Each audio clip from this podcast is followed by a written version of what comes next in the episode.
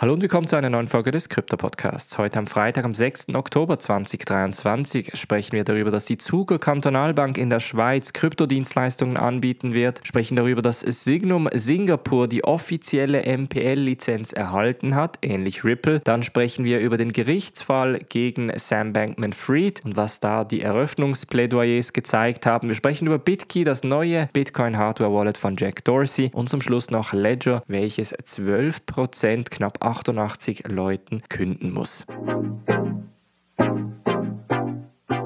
Springen wir in diese erste News Story und zwar ist es nun, ich würde mal sagen, die zweite oder dritte offizielle Bank in der Schweiz, welches Kryptodienstleistungen anbietet, unter anderem auch für Retail-Investoren. Die Zuger Kantonalbank hat nämlich angekündigt, dass sie in Partnerschaft mit der Signum in der Schweiz Bitcoin, Ethereum, XRP, Polygon und Uniswap anbieten werden. Das Ganze wird via Signums Fiat Digital Asset Gateway ermöglicht. So kann man als Zuger Kantonalbank Kunde schlussendlich relativ einfach Kryptos einkaufen und diese dann schlussendlich letztendlich auch beim Kryptodienstleister verwahren. Das heißt, die Zuge Kantonalbank ist eigentlich einfach der Laden vorne dran. Hinten dran wird das Geschäft schlussendlich von der Signum abgewickelt, aber trotzdem ein sicherlich richtiger Schritt in die richtige Richtung.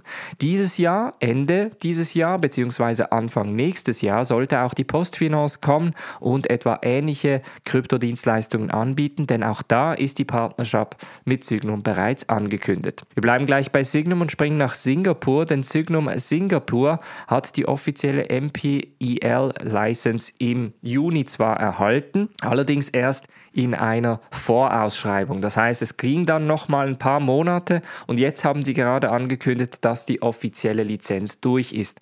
Also sehr ähnlich wie eigentlich Ripple, welches vor genau zwei Tagen angekündigt hatte, dass der Prozess auch bei ihnen nur in Anführungsstrichen vier Monate gedauert hat, hat es Signum Singapur nun auch zu der MPIL-Lizenz geschafft. Was gibt einem diese Lizenz für ein Recht? Ganz einfach, man kann selber auch Tokens herausgeben. Das heißt, wenn man eine Art Stablecoin oder einen Token, das heißt ein tokenisiertes Produkt zum Beispiel herausgeben möchte, dann hätte man diese Möglichkeit. Signum hat Stand heute immer noch etwa 3,2 Milliarden US-Dollar Assets under Management, mehr als 1600 Kunden aus 60 plus Ländern und das ist schon mal eine gute Hausnummer. Von daher, dass Signum in Singapur entsprechend ausbauen möchte, macht natürlich auch Sinn, um unter anderem auch den asiatischen Markt zu bedienen. Dann springen wir zum Gerichtsfall gegen Sam Bankman-Fried. Da wurden nämlich die Eröffnungsplädoyers im Strafprozess bereits angehört und da kamen ganz unterschiedliche Personen zu Wort. Zum einen sicherlich die Mitarbeiter von FTX bzw. ehemals Mitarbeiter, dann sicherlich Investoren, aber auch die Anwälte von den jeweiligen Parteien, die sich natürlich zu Wort gemeldet haben. Ganz interessant war es dabei natürlich auch, dass hier der Anwalt von Sam Bankman-Fried, Mark Cohen, natürlich auch entsprechend ein paar Statements von sich gegeben hat und die da zum Beispiel auch sagen, dass der Fakt, dass FTX kein Bankkonto gehabt habe am Anfang, das sei ja noch keine Strafe. Sie haben nämlich das Bankkonto von Alameda Research verwendet. Das heißt, wenn du mal eine Zahlung auf FTX gemacht hast via Bankkonto, dann hast du das nicht auf die Bankkonti von FTX eingezahlt, sondern von Alameda.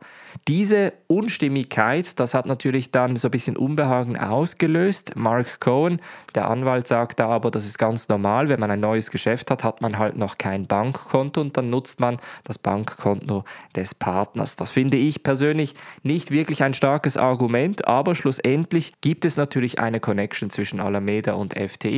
Und es geht dann so weit, dass auch einer der Mitgründer beziehungsweise der CTO von FTX auch ganz klar gesagt hat, wir haben es Alameda erlaubt, unlimitiert Geld von uns abzuholen. Das heißt, sie hatten schlussendlich dann getrennte Bankkonti, aber wenn sie Liquidität gebraucht haben, dann durfte Alameda problemlos an der Türe klopfen und das Geld dann auch abheben. Jetzt auch hier wieder, die Argumentation ist, Alameda Research war ein sogenannter Market Maker. Das heißt, sie brauchten Liquidität, um einen Markt aufzubauen und dann ist es natürlich auch nicht üblich, dass man links und rechts Kredite abholt. Aber auch hier, das Ganze ist eigentlich komplett ohne buchhalterische Aufsicht entstanden. Man hat FTX dabei wie eine Art Bankautomaten benutzt und dann einfach abgehoben, was man gerade gebraucht hat, ohne Beleg und ohne Dokumentierung.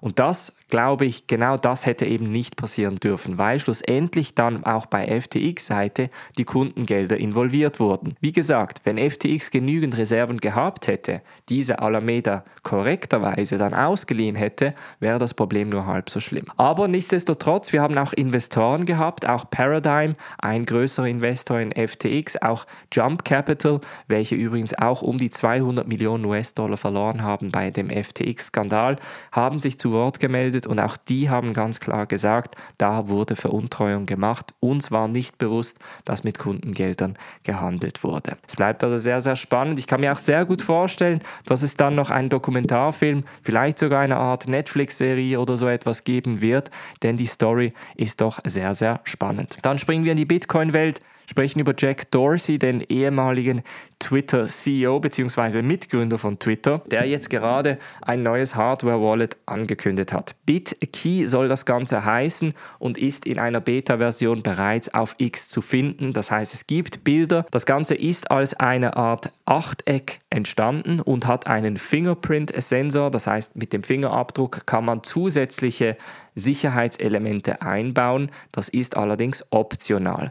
Viel mehr gibt es eigentlich an Informationen noch nicht über den BitKey. Das Ganze ist wie gesagt in der Beta-Version, wird nur Bitcoin unterstützen für den Moment, denn Jack Dorsey ist sehr überzeugt davon, dass nur Bitcoin momentan relevant sei und entsprechend werden wir sehr wahrscheinlich da ein Produkt in der Zukunft sehen. Was ich mir sehr gut vorstellen könnte, ist, dass Bitcoin-Wallets immer mehr in Richtung Lifestyle-Produkte gehen werden. Das heißt, als eine Art kleiner Schlüsselanhänger den man immer wieder brauchen kann, um quasi gewisse Transaktionen dann schlussendlich gut zu heißen. Das heißt allerdings nicht, dass du dein Bitcoin-Wallet, mit welchem du Cold Storage betreibst, natürlich immer dabei haben müsstest, sondern wirklich nur ein kleiner Betrag, sagen wir 100 Euro, welchen du im Alltag brauchen kannst, wenn du ins Restaurant gehst oder auf die Bahn, dass du schlussendlich dabei ein Gerät hast, um dich zu identifizieren. Vielleicht wird das allerdings auch komplett ins Mobiltelefon integriert und wir haben dann alle eigentlich unser Wallet schon im Mobiltelefon. Also die Zukunft diesbezüglich bleibt spannend. Dann zum Schluss bleiben wir beim Thema Hardware Wallet und sprechen über den weltweit größten Hardware Wallet Hersteller, nämlich Ledger. Die werden 12% bzw. 88 Leuten künden müssen aufgrund der makroökonomischen Situation. 734 Mitarbeiter hatten sie das heißt, etwa 88 Leute werden am Ende dieses Monats entsprechend auf der Straße stehen. Das ist natürlich ärgerlich, denn auf der einen Seite ist Ledger sicherlich eines der größten Firmen, der relevantesten Firmen und dann eben 12% zu künden bedeutet eben auch, dass gewisse Experten gehen müssten. Nichtsdestotrotz, die Makrolage ist natürlich ungewiss. Der Bärenmarkt dauert an. Auch Ledger wird das spüren. Vor allem aber werden es die Kryptobörsen spüren, bei welchen natürlich das Volumen um einiges tiefer ist als vor einem Jahr bzw. als etwa vor eineinhalb Jahren. Das war's von der Folge heute. Wir werden uns am Montag wieder hören. Ich wünsche euch ein ganz schönes Wochenende. Macht's gut und bis dann.